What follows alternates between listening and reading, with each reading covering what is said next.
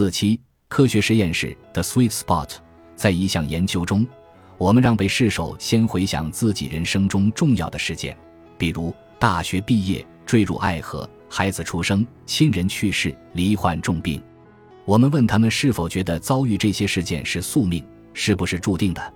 他们的发生是否自有其原因，以及是否是为了向他们传递信息？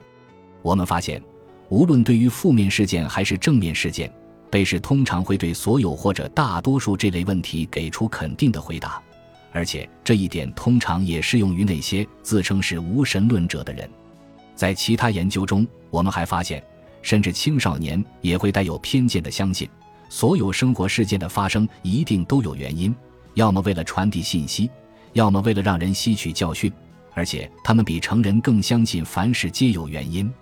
在我们看来，这些研究结论是非常有意思的，因为他们表明相信命运和因果报应可能是普遍的人性特征。但我们还发现，宗教对于人们如何看待这些事件有巨大的影响，比如。当我们问被试是否相信重大的生活事件是为了向他们传递信息，有宗教信仰的人做出肯定回答的比例是没有宗教信仰的人的两倍。类似的差异还出现在诸如事件是否注定会发生或者凡事皆有原因之类的问题上。一些宗教具有这种效应，并不让人惊讶。正如宗教可以为人生意义提供融贯的答案。他也能以多种方式为非自愿受苦提供与之类似的融贯的解释。有些宗教教导人们说，痛苦是有益的自律行为的副产品。基督教传统对痛苦的另一种不同的解释是从信徒与耶稣之间的关系出发的。我们可以在菲律宾发现这类极端例子。每到周五，信奉天主教的忏悔者会把自己钉上十字架。不过，这种解释也有助于让信徒做出非自愿受苦行为。此外，C.E.S. 刘易斯提出了痛苦的另一种功用。他担心我们对幸福的生活过于自满和骄傲，而认为只有痛苦才能让我们清醒过来。他用他那极具辨识度的华丽词藻写道：“然而，痛苦坚持要介入我们的生活。上帝只会在我们高兴时对我们轻声耳语。”在我们遵从良心时鼓励我们，却会在我们痛苦时振聋发聩。正是他的大嗓门唤醒了这个死气沉沉的世界，揭开了自满的面纱，在我们悖逆的灵魂的城堡中播下了真理的种子。有人可能会把这些关于痛苦的解释视为某些宗教天然会提供的东西，正如宗教天然就会提供为什么人类会有精神疾病或者会做梦的各种解释。然而，这些解释的重要性或许仍被低估了。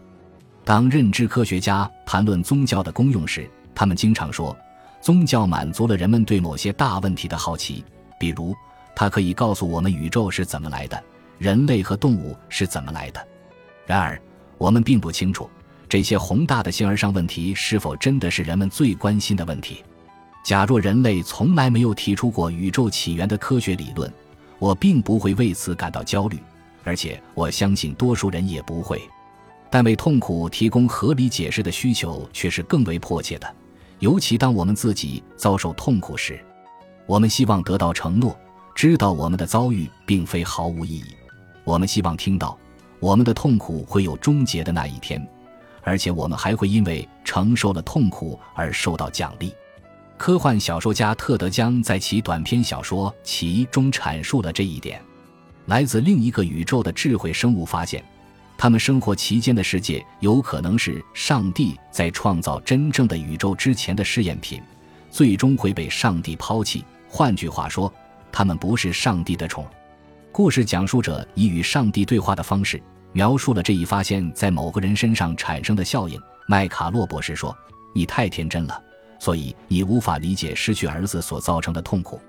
我告诉他他是对的，并说我现在意识到为什么这一发现必然让他俩处于尤为困难的境地。你真的这么认为吗？他问。我把我的猜测告诉了他。能让他的儿子之死变得可以承受的唯一办法是，他知道这是更宏大的计划的一部分。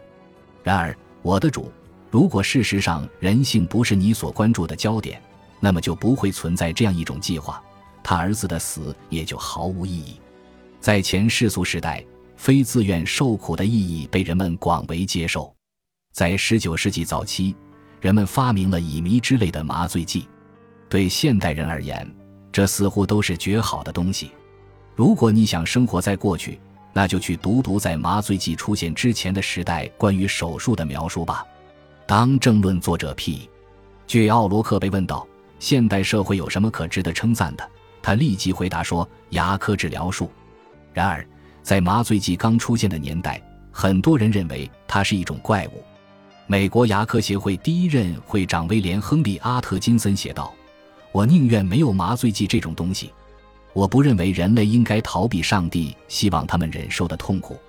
我认为这种看法很荒谬，而且我想你也会这么认为。但在那个年代，这种思维方式完全不令人惊奇。